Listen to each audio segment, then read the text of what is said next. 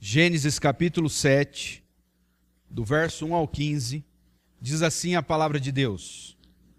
Depois disso, o Senhor falou a Noé: Entra na arca, tu e toda a tua família, pois tenho visto que és justo diante de mim nesta geração. Leva contigo sete casais de todos os animais limpos, o macho e a sua fêmea. Porém, dos animais que não são limpos, leva apenas um casal o macho e a sua fêmea. Leva também sete casais das aves dos céus, macho e fêmea, para que sua espécie se conserve com vida sobre a face de toda a terra. Porém, passados mais sete dias, farei chover sobre a terra quarenta dias e quarenta noites, e exterminarei da face da terra todas as criaturas que fiz. Noé fez tudo conforme o Senhor lhe havia ordenado. Noé tinha 600 anos de idade quando as águas do dilúvio vieram sobre a terra. Noé entrou na arca com seus filhos, sua mulher e as mulheres de seus filhos, por causa das águas do dilúvio. Os animais grandes, as aves e todo animal pequeno sobre a terra, dos limpos e dos que não são limpos, foram de dois em dois até Noé e entraram na arca, macho e fêmea, como Deus havia ordenado a Noé. Passados sete dias, as águas do dilúvio vieram sobre a terra. Aos 17 dias do segundo mês do ano 600 da vida de Noé, romperam-se todas as fontes do grande abismo e as janelas do céu se abriram. E caiu chuva sobre a terra 40 dias e 40 noites. Nesse mesmo dia, Noé entrou na arca juntamente com seus filhos, Sem, Cã e Jafé com sua mulher e as três mulheres de seus filhos, e com eles todo animal selvagem segundo sua espécie, todo gado segundo a sua espécie, todo animal rastejante que se arrasta sobre a terra segundo a sua espécie, e toda a ave com asa segundo sua espécie, todo pássaro e tudo o que tem asa, de dois em dois, todas as criaturas em que havia fôlego de vida, foram até Noé e entraram na arca. Até aqui, depois nós vamos continuar. Vamos orar mais uma vez. Senhor, nós te agradecemos por essa porção das Escrituras.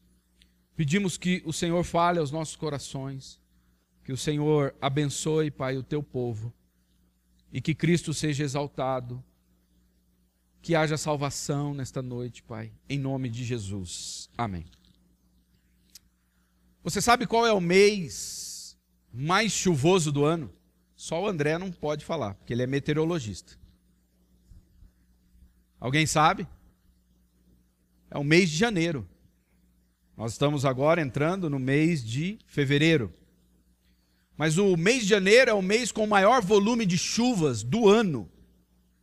E nós estamos vendo o estrago que as enchentes estão causando. Nós estamos vendo o que está acontecendo em Minas, em algumas capitais, São Paulo e até mesmo em Bauru. Esses dias alguns vídeos circularam aí na internet, carros sendo arrastados. E todo ano é a mesma coisa. No ano passado, nós tivemos a triste notícia de uma mãe e uma filha que morreram aqui na nossa cidade, que foram arrastadas por causa de uma enchente. Dependendo do lugar onde a pessoa mora, quando o céu começa a ficar escuro, o medo toma conta desta pessoa. Pessoas que moram em lugares onde tem, onde os barrancos é, caem, cedem, lugares onde é comum encher de água, quando o céu começa a ficar escuro, as pessoas já começam a ficar preocupadas e com medo, Medo do quê? Medo de perder os bens que foram comprados com tanto sacrifício e medo de perder a própria vida.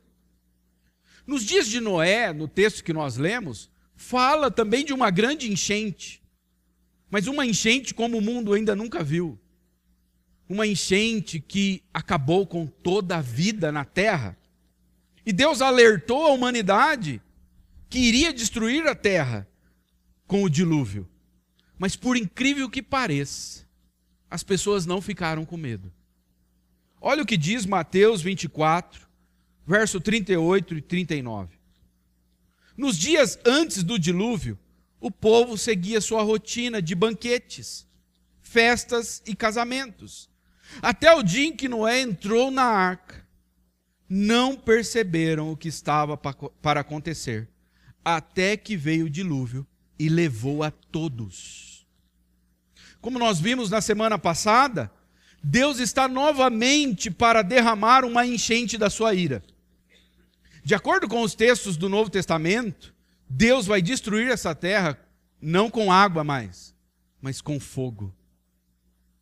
O apóstolo Pedro diz que os céus vão derreter. Nós não sabemos o quanto isso é literal e o quanto isso é uma ilustração.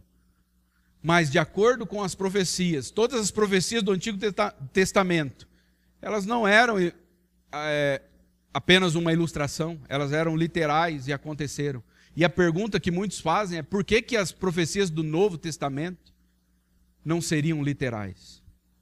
Mas todo o registro sobre a volta de Jesus é falado em tom de terror, de destruição.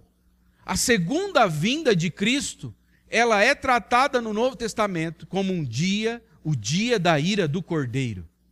E é isso que nós precisamos entender nesta noite.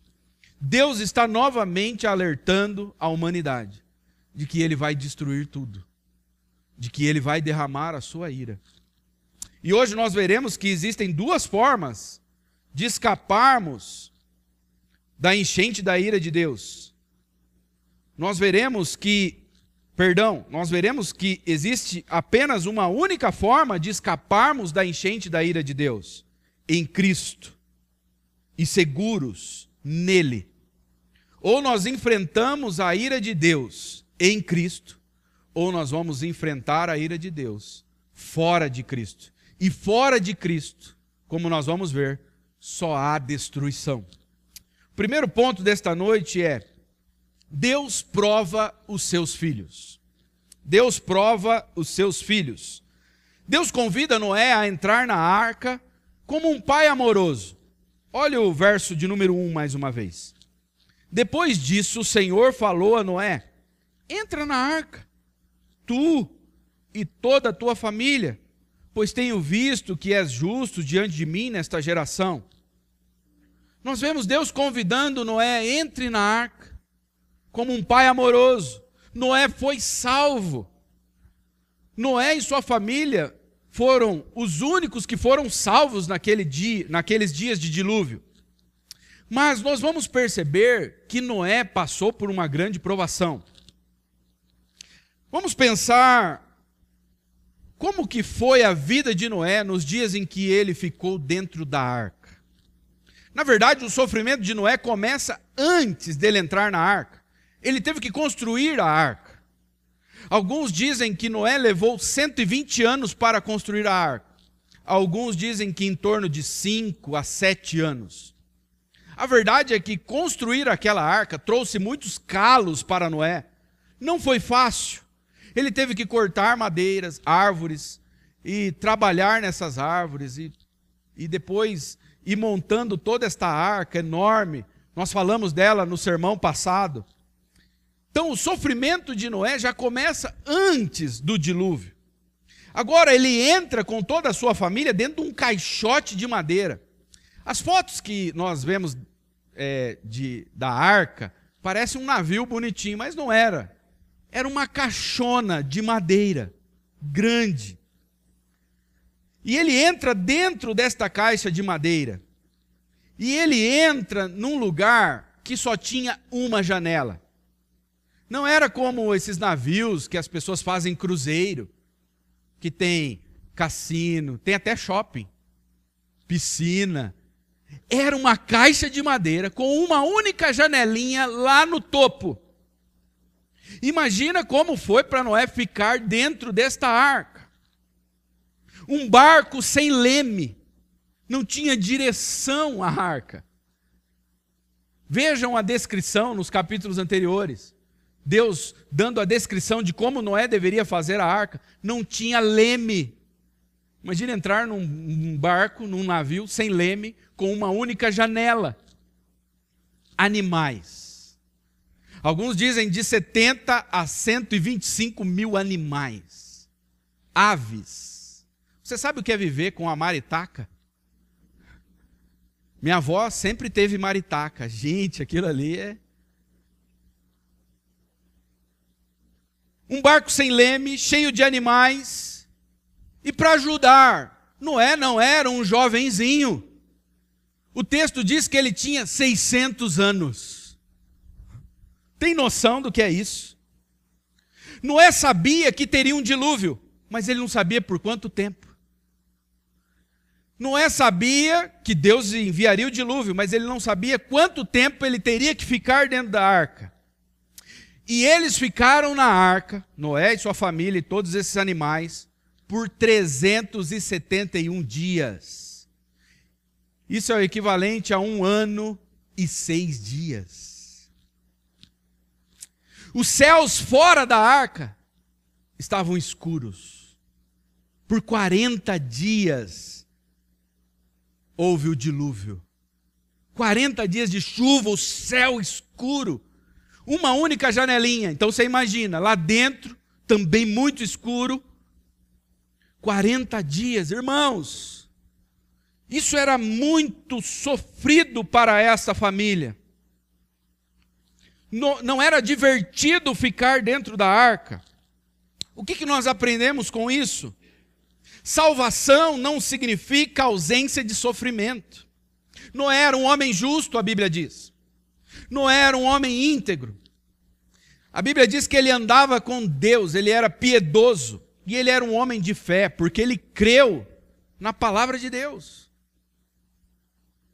E ele não foi livre de todo esse sofrimento. Deus não o livrou. Nós vamos aprender que salvação não significa ausência de sofrimento. Um dos maiores questionamentos do ser humano é como Deus permite que coisas ruins aconteçam a pessoas boas. Vocês se lembram que o ano passado o Gugu morreu. E aí eu estava vendo alguns comentários, e a Ana Hickman, que era próxima a ele, olha o que ela disse: Meu coração está muito triste. O Brasil está em lágrimas. A vida tem vários mistérios e o maior deles é a morte. Eu não consigo entender como uma pessoa tão querida e amada tem que partir tão cedo. Como uma pessoa tão boa vai arrumar um ar-condicionado, cai e morre. Como isso? Primeiro, nós precisamos entender que, de acordo com a palavra de Deus, não existem pessoas boas. Olha o que diz Romanos, capítulo 3, verso 10 ao 12. Conforme afirma as Escrituras, ninguém é justo, nenhum sequer. Ninguém é sábio, ninguém busca Deus. Todos se desviaram, tornaram-se inúteis. Ninguém faz o bem, nenhum sequer. Então a pergunta deveria ser diferente. Não é porque Deus permite que coisas ruins aconteçam com pessoas boas. A pergunta deveria ser: por que um Deus santo ainda não destruiu toda a raça humana? A Bíblia vai dizer que o salário do pecado é a. Você pecou, mas você está respirando. Eu pequei. E eu estou aqui vivo pregando para vocês. A pergunta deveria ser: por que Deus não nos matou? Se o salário do pecado é a morte. O fato de Noé ter sido salvo não impediu que ele passasse por sofrimento. Mas o ponto é: o salvo em Cristo Jesus não está livre do sofrimento. Ele não está livre. Existe uma diferença. O sofrimento dos filhos de Deus, o sofrimento do, dos filhos de Deus é diferente do sofrimento daqueles que não são filhos de Deus. Como é isso? Os filhos de Deus sofrem menos do que aqueles que não são crentes? Não. Alguns filhos de Deus sofrem até mais do que aqueles que não são crentes. Mas a Bíblia vai nos mostrar que Deus ele trata de forma diferente o joio e o trigo. Hoje nós vimos pela manhã Deus se refere aos seus filhos de ovelhas, aqueles que não são filhos de bodes. Deus não trata igual. Os dois sofrem, mas o sofrimento dos filhos de Deus tem um papel diferente, um papel santificador. Olha o que diz Hebreus 12, 10. Nossos pais nos disciplinaram por alguns anos como julgaram melhor. Mas a disciplina de Deus, e aí você pode trocar a palavra disciplina aqui por sofrimento, é sempre para o nosso bem, a fim de que participemos de sua santidade. O sofrimento serviu para que Noé e sua família, por exemplo, crescessem em paciência. Imagine uma família confinada por um ano e seis dias, sem saírem, no mesmo local. E um local difícil. Um local que não era nada fácil, irmãos. Eu me lembro quando eu fiz o seminário. Nós morávamos numa chácara, um sítio muito bonito. Primeira semana, tudo legal. Segunda semana já começaram as brigas. E tudo gente se preparando para ser pastor e missionário. Você imagina. Briga porque deixou a roupa onde não era para deixar. Briga porque não lavou o banheiro direito. Mas nós estávamos num sítio, um lugar lindo. Eu, eu me casei lá, só para vocês terem uma ideia. Um sítio lindo, aberto, tinha dia de folga. A gente podia sair, ir ao cinema em Curitiba, no shopping. Agora dentro da arca, não. Você imagina um ano e seis dias sem poder sair. Eu acho que é ali que começou a guerra entre sogra e nora.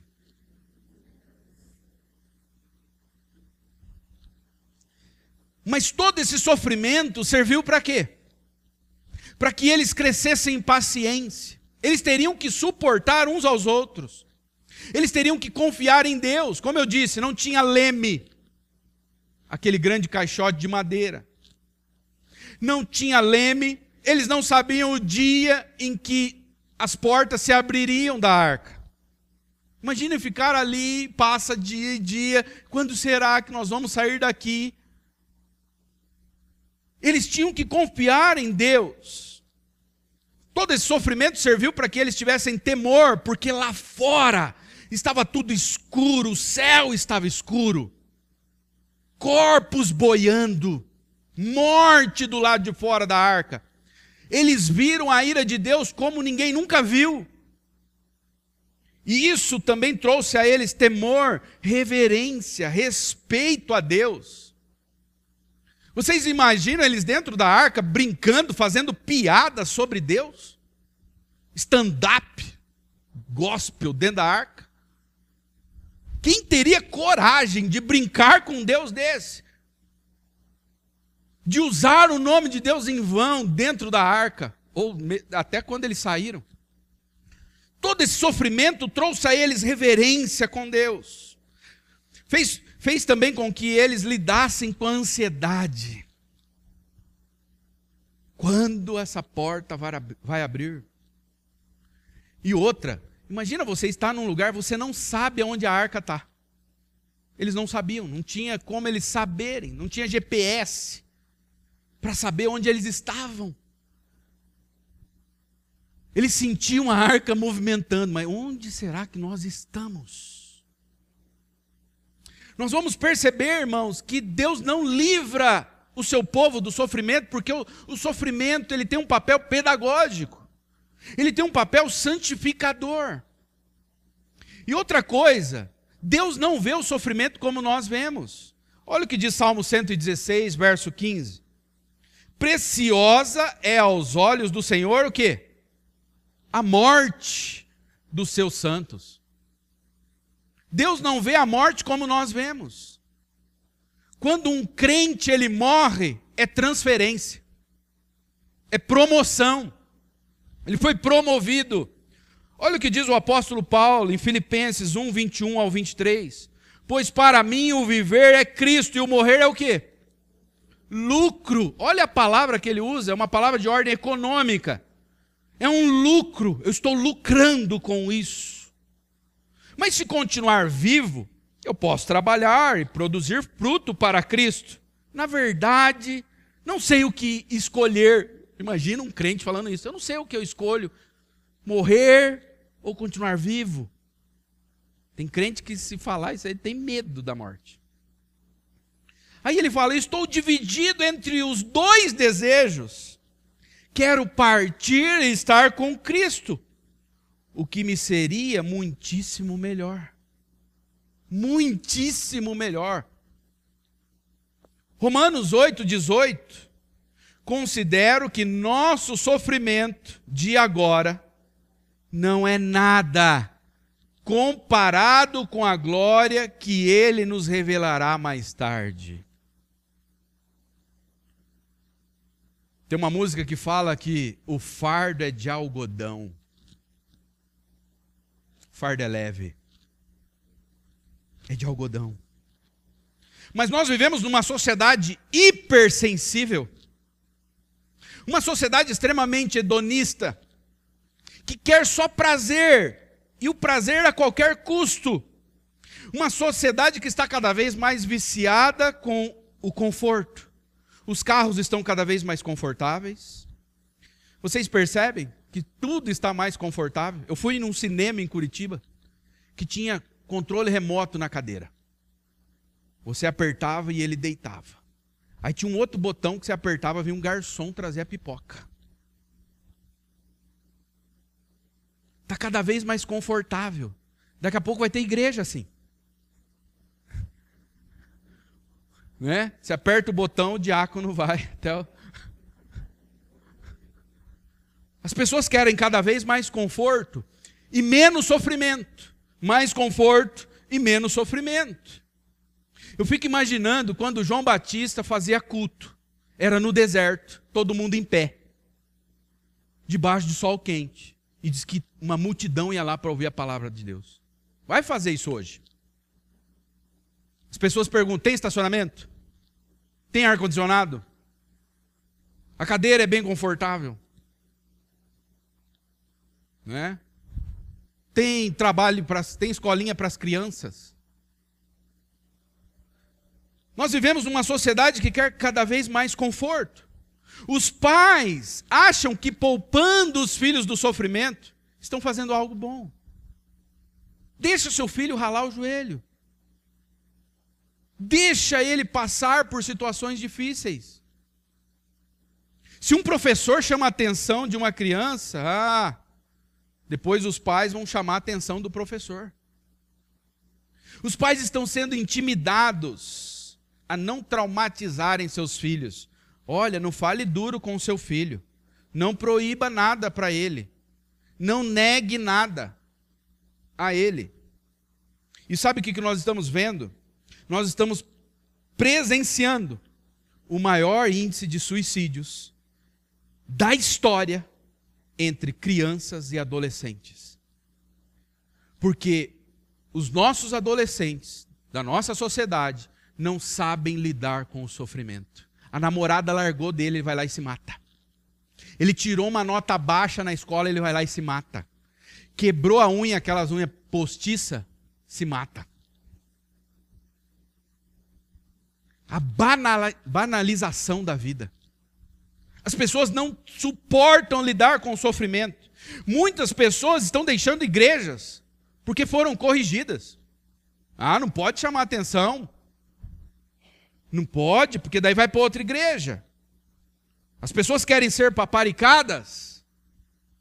Os crentes são de açúcar.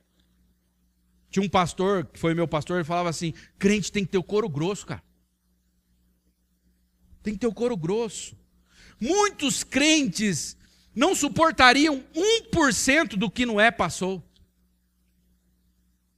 Muitos crentes não suportariam. 1% daquilo que Noé viveu dentro da arca. Agora me deixe dar uma palavra para você que está sofrendo. Se o seu sofrimento é por conta de um ato de desobediência, por exemplo, Você se casou com quem não deveria ter se casado. Seus pais avisaram, seu pastor falou, não casa, e agora você está sofrendo. Então você está sofrendo por causa de um ato de desobediência. Você está sofrendo porque está cheio de dívidas, porque você comprou e não administrou corretamente o dinheiro que Deus colocou em suas mãos. Você errou. Você entrou numa empresa para trabalhar que você não deveria. Você adquiriu uma enfermidade por conta de não cuidar do seu corpo, ou até por conta de algum vício. Se você está sofrendo e o teu sofrimento é por conta de algo que você fez de errado, peça perdão a Deus nessa noite.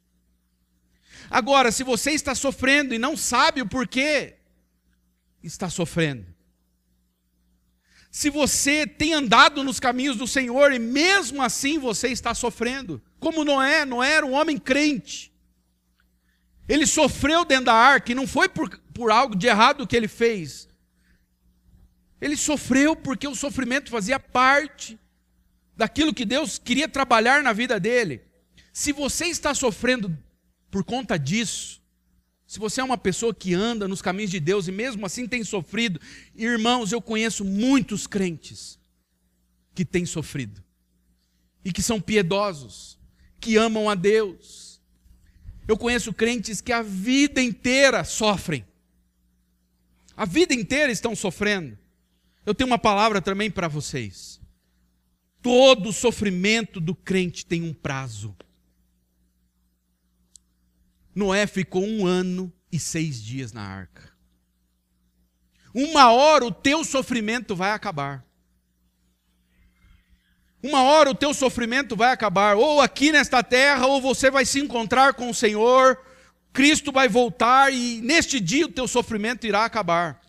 A Bíblia diz que o choro pode durar uma noite, mas a alegria vem pela manhã. Deus prometeu que Ele enxugará dos teus olhos toda lágrima. Confia no Senhor, Ele está te lapidando. Olha o que diz 1 Pedro 1, 6 e 7. Portanto, alegrem-se com isso ainda que agora, por algum tempo, vocês precisem suportar muitas provações, mas Pedro diz, por algum tempo. Agora olha o que, que essas provações elas fazem. Elas mostrarão que sua fé é autêntica. Como fogo prova e purifica o ouro, assim sua fé está sendo experimentada. E ela é muito mais preciosa que o simples ouro. Isso resultará em louvor, glória e honra no dia em que Jesus Cristo for revelado. Você está sofrendo é por um tempo. E nós vimos aqui, o sofrimento não tem idade, irmãos. Tem pessoas, tem anciãos que estão sofrendo. Noé tinha 600 anos. O sofrimento ele não escolhe idade, classe social, gênero. Só que o sofrimento para o cristão ele tem um papel de correção e aperfeiçoamento.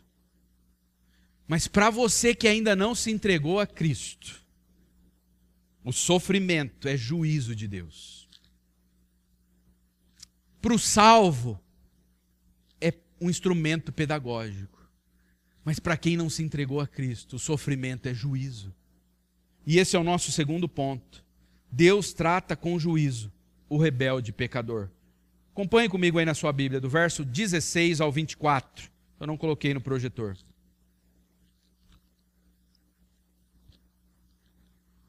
Eram macho e fêmeos que entraram, de todos os seres vivos, como Deus havia ordenado a Noé. E o Senhor, gravem bem essa frase, e o Senhor fechou a porta da arca. Durante 40 dias o dilúvio veio sobre a terra. As águas aumentaram e levantaram a arca que se elevou acima da terra, e as águas prevaleceram e aumentaram muito sobre a terra, e a arca vagava sobre as águas. As águas prevaleceram excessivamente sobre a terra, e foram cobertos todos os altos montes que haviam debaixo do céu. As águas prevaleceram quinze côvados, sete metros, acima dos montes, os quais foram assim cobertos morreu toda criatura que se move sobre a terra. tanto as aves como o gado, animais selvagens, todos os animais pequenos que vivem na terra e toda a humanidade. E morreu tudo que tinha o fôlego do sopro de vida em suas narinas, tudo que havia em terra seca.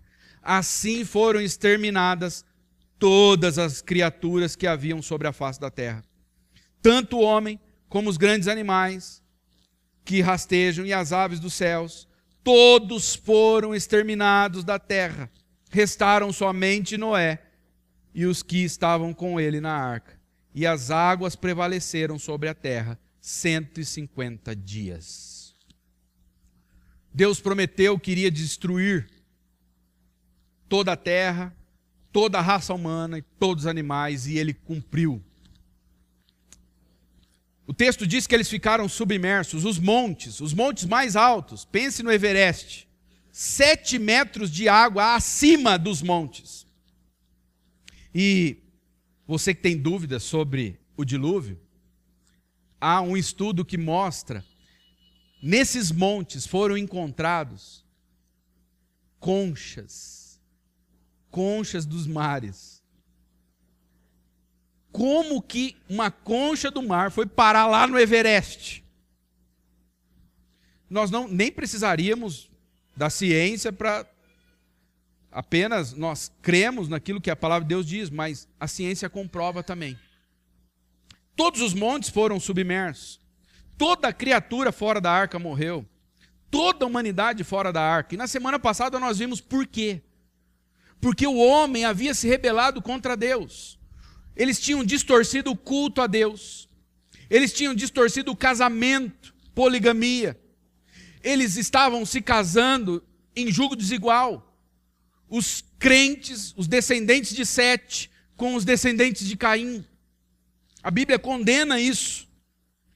E eles estavam afrontando a Deus, tirando a vida das pessoas por motivos banais. Nós vimos o filho de Caim que matou Lameque, ele matou um homem só porque pisou no pé dele. Então, Deus olha tudo aquilo e diz: vocês estão desfigurando a minha criação, e por isso a ira de Deus veio. E o verso 16 tem algo interessante. No final do verso 16 diz: O Senhor fechou a porta da arca. Deus fechou a porta e deixou todos aqueles outros fora. O que, nós aprendemos, irmãos? A sociedade, ela também fica irada. A sociedade fica irada com aquilo que Deus se ira, desde que não seja com aquilo que eles têm prazer. Por exemplo, a sociedade fica irada com o racismo. E está certo. Deus também fica irado com o racismo. A sociedade fica irada, por exemplo, com a pedofilia. Deus também fica irado com a pedofilia. Nós vemos as pessoas iradas na internet com o trabalho escravo, com a exploração do, do pobre. As pessoas estão iradas com a corrupção, com o estupro, com a violência contra a mulher, contra a criança e contra o idoso. As pessoas ficam iradas quando alguém comete violência contra um animalzinho, contra um cachorro, e não está errado. Deus também fica irado. Mas quando nós dizemos que Deus fica irado com aquilo que elas têm prazer, aí elas ficam iradas de nós dizermos que Deus está irado. Por exemplo, quando nós dizemos que Deus fica irado com a sensualidade, com o que nós estamos prestes a ver agora no carnaval, ver não, né? Porque você não vai ver. Hein? Mas com aquilo que vai ser exposto, a sensualidade, ah, não. Aí eles ficam irados de nós falarmos que Deus também se ira com isso. Que Deus se ira com a pornografia. Que Deus se ira com o homossexualismo. Que Deus se ira com o adultério. Que Deus se ira com os vícios. Outro dia eu ouvi de uma pessoa, é, maconha não tem nada a ver? Como assim não tem nada a ver?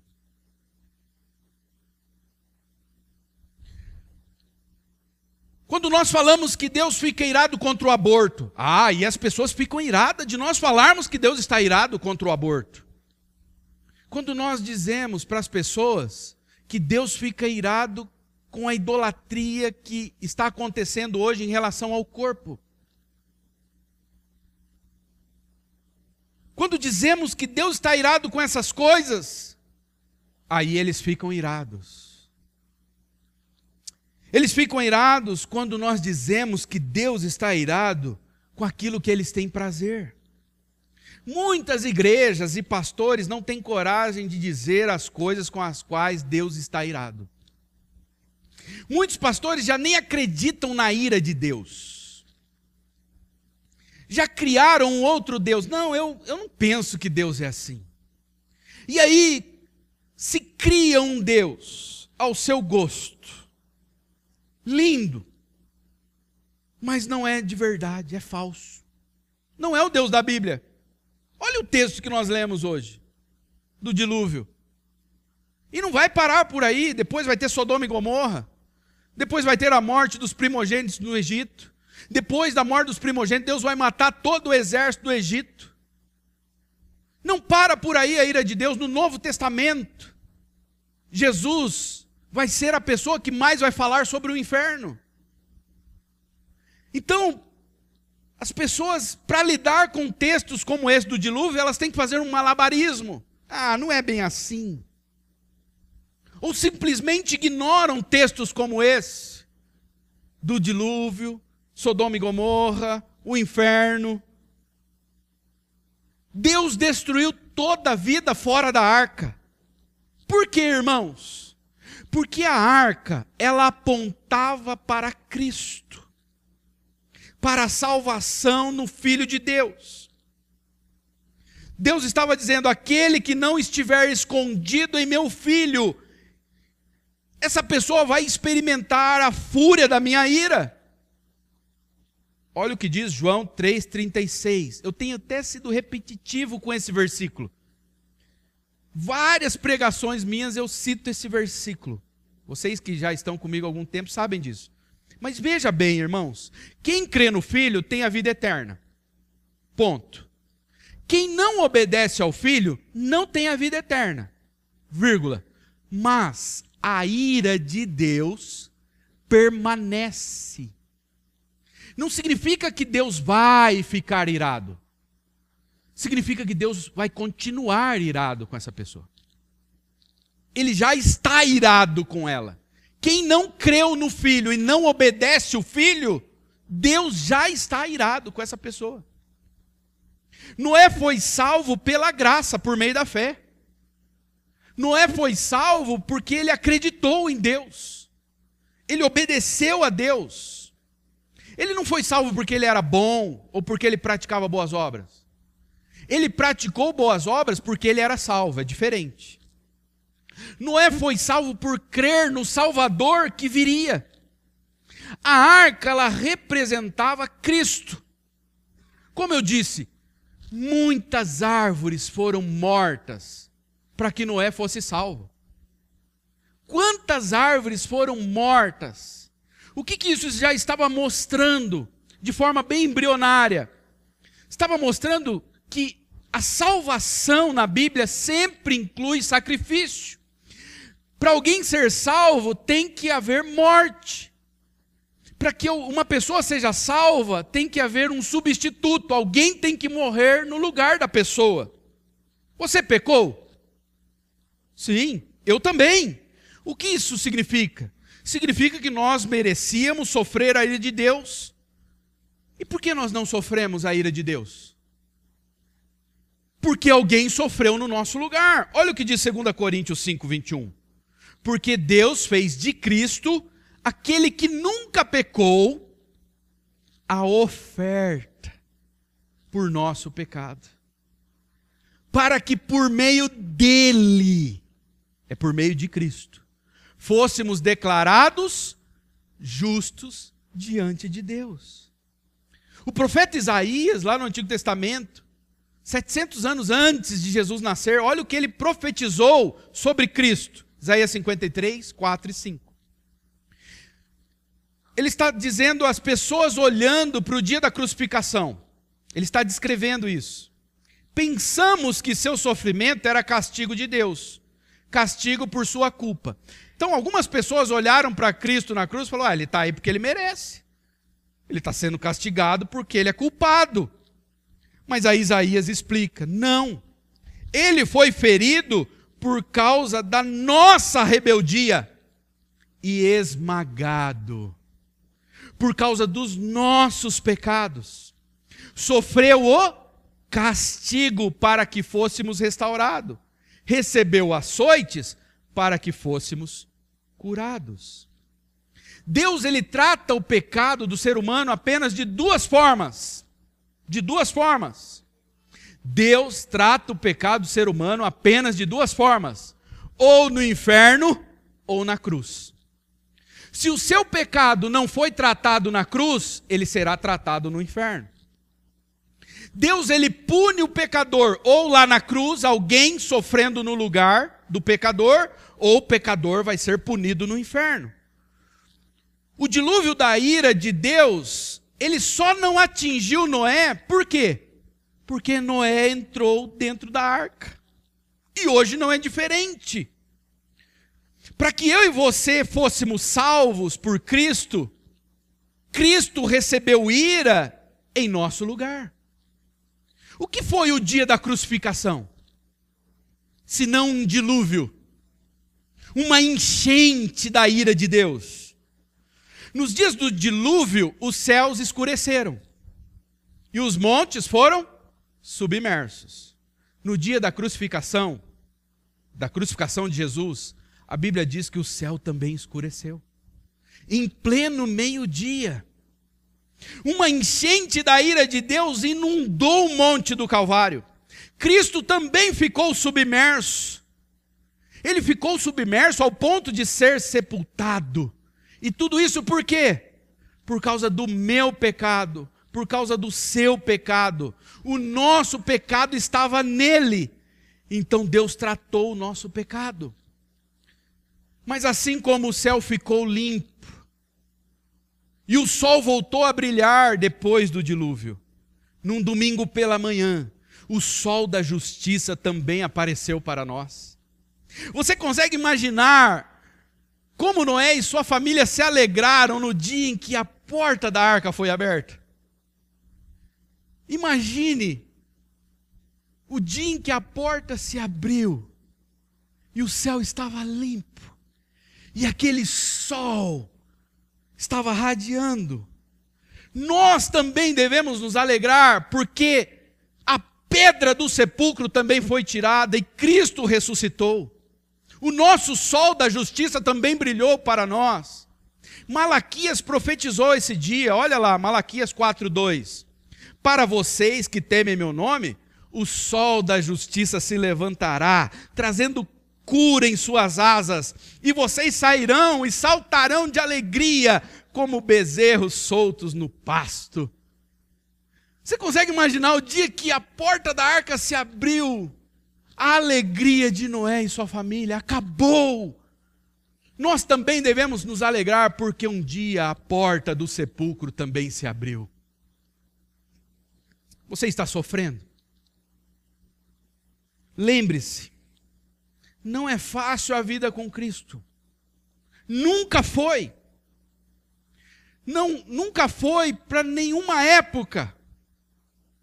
Se alguém disse para você, ó, oh, depois que você vier para Cristo, você vai ficar rico, vai dar tudo certo, não, você não vai sofrer mais. Essa pessoa mentiu. Leia a Bíblia. Veja o que os crentes passaram. Leia as histórias da igreja. Crentes foram mortos por leões em arenas, comidos vivos, queimados. A vida cristã nunca foi fácil. Assim como não foi fácil para Noé dentro da arca. Mas fora só existe destruição e morte. Fora de Cristo não há vida. Sabe por que, que a arca não tinha leme? para que Noé confiasse em Deus. Fique em paz, irmão. Cristo está no controle da sua vida. Cristo está no controle da arca. Sabe por quê? Ele é a própria arca. Confie em Cristo. Nessa grande viagem que nós estamos tendo, confie em Cristo, Ele está te levando para a pátria celestial. Agora, você que ainda não se entregou a Jesus, faça isso logo. Sabe por quê?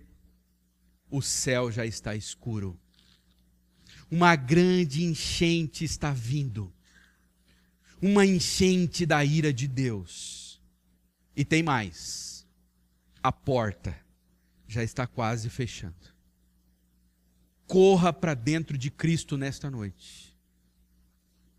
Corra para Cristo e encontre abrigo seguro nele. Vamos orar?